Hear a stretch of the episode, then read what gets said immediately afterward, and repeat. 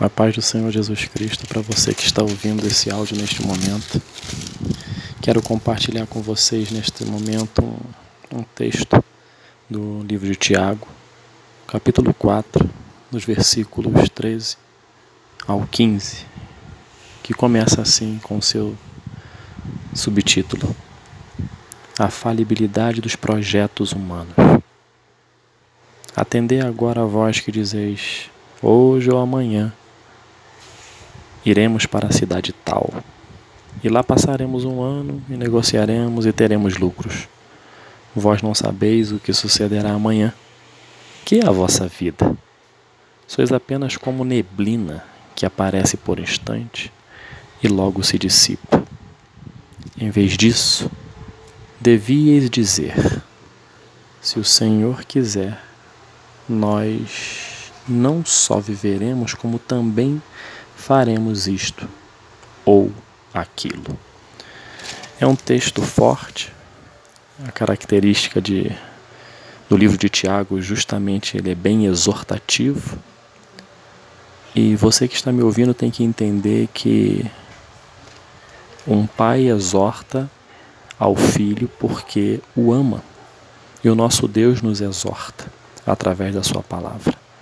E nos deixou esse livro de Tiago justamente para chamar nossa atenção, para, para nos colocar no nosso devido lugar, para tirar as vendas que estão nos nossos olhos. Essa é a realidade. Os nossos projetos, como está aqui, os projetos humanos, são projetos é, com debilidades, são falhos, como diz o subtítulo desse texto. Nós temos que, que entender que Deus é soberano, que Deus quer ter intimidade conosco e por isso nós não podemos ter a arrogância de achar que o, o amanhã é garantido. Eu vou fazer isso ou aquilo amanhã, depois de amanhã. Nós não sabemos o que pode acontecer conosco em frações de segundo. Eu tenho um, um relato de um conhecido que faleceu faz mais ou menos dois anos, que tinha um excelente preparo físico, corria, era um exemplo, inclusive, de corrida, né, de, como se fosse um aquele tipo de pessoa que, que tem a corrida como como algo natural na sua vida e não consegue ficar sem ela. Uma pessoa preparada, que já corria há, faz muitos anos, e essa pessoa, numa corrida normal, veio a falecer com um infarto fulminante. Uma pessoa que se cuidava, que cuidava da sua saúde, alimentação, era, podemos dizer, um atleta amador, mas veio a falecer. Isso, esse exemplo eu estou dando para mostrar que a gente não sabe o que vai acontecer com a gente amanhã, ou agora, ou daqui a alguns segundos. Tiago ele é enfático em dizer que os nossos projetos são falhos porque a gente projeta de forma humana. Aí você pode estar se perguntando, mas qual é, qual é o outro projeto? Projeto é humano, não.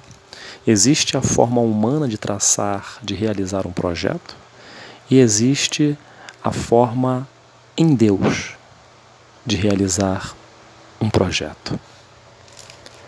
A palavra de Deus nos diz em Salmos o número 118, versículo 24 diz: Este é o dia que o Senhor fez. Regozijemo-nos nele, alegremo-nos nele.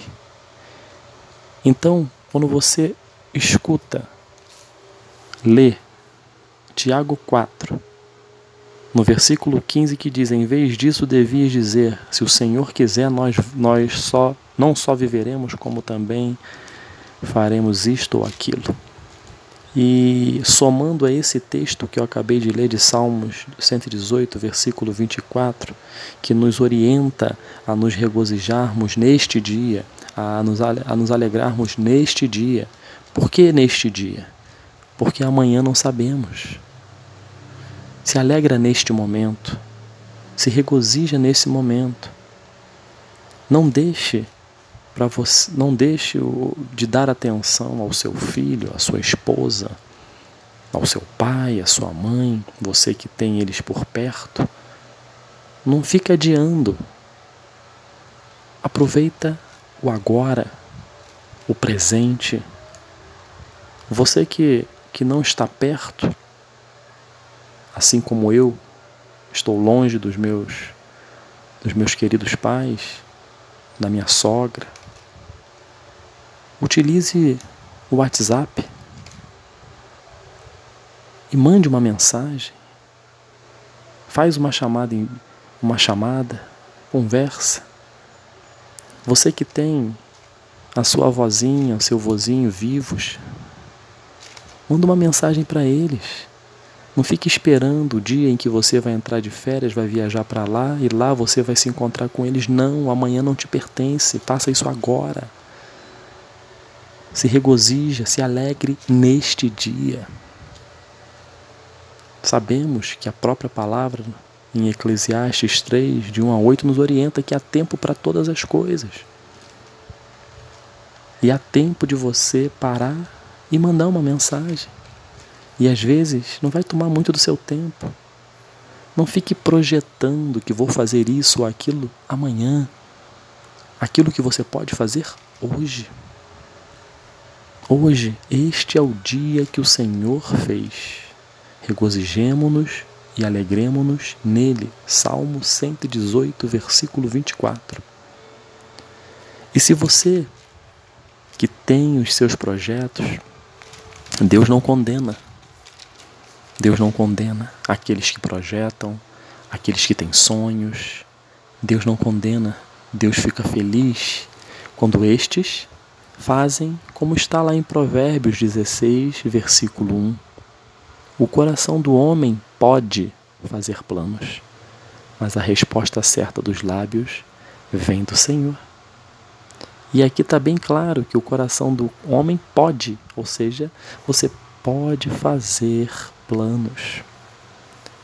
Todos os planos que brotam no fundo do seu coração e você coloca na presença de Deus, ou seja, apresenta a Deus: Senhor, aqui está o meu projeto, aqui está o meu sonho, aqui está o meu plano. Esse é o meu plano, mas eu quero que seja feita a tua vontade. Quando você faz isso, você alegra o coração do Senhor. Você se coloca no seu lugar. Você entende que Deus é soberano, poderoso e Ele sabe o que é melhor para as nossas vidas, porque na própria palavra do Senhor diz que o coração do homem é enganoso. Às vezes a gente pensa que algo é bom para nós, para a nossa família, para a educação dos nossos filhos, e o nosso coração se engana. Por quê? Porque Deus é que nos dá as ferramentas corretas para que a gente venha a ser feliz para que a gente venha fazer com que o nome dele seja glorificado, vidas abençoadas. Então o coração do homem pode fazer planos. Ah, eu tenho um sonho de ser médico. Ah, eu tenho um sonho de ser pastor. Ah, eu tenho um sonho de ser missionário. Não importa o tipo de sonho, o tipo de plano que você tem para a sua vida. Fato é que você tem que apresentar esses planos na presença do Senhor. Sejamos humildes em saber que Deus tem o melhor para nós. Deus tem o melhor para a sua vida. Deus tem algo especial, porque você é especial. Aí você pode estar se perguntando: você não me conhece? Como é que eu sou especial? Claro que é. Se não fosse, Deus não teria enviado Jesus Cristo para salvar a minha e a sua vida. Então, você tem valor. Você é especial. Deus mandou de melhor, Jesus Cristo, para morrer por nós, para morrer por você. Você tem valor. Então, concluindo, projete, faça projetos. Leve a apreciação do grande eu sou. E você vai ver como esse Deus é fiel. E ele vai responder aquilo que o seu coração deseja. Às vezes fechando portas, às vezes abrindo portas. Quando ele fechar, é porque ele vai abrir uma outra. E essa outra vai ser muito melhor. Porque ele faz infinitamente mais de tudo aquilo que nós pedimos ou pensamos. E é o que ele vai fazer na sua vida, meu irmão, minha irmã, que neste, que neste momento está ouvindo. Que Deus te abençoe. Que Deus te conceda sabedoria e discernimento para entender esta palavra. Em nome de Jesus. Amém.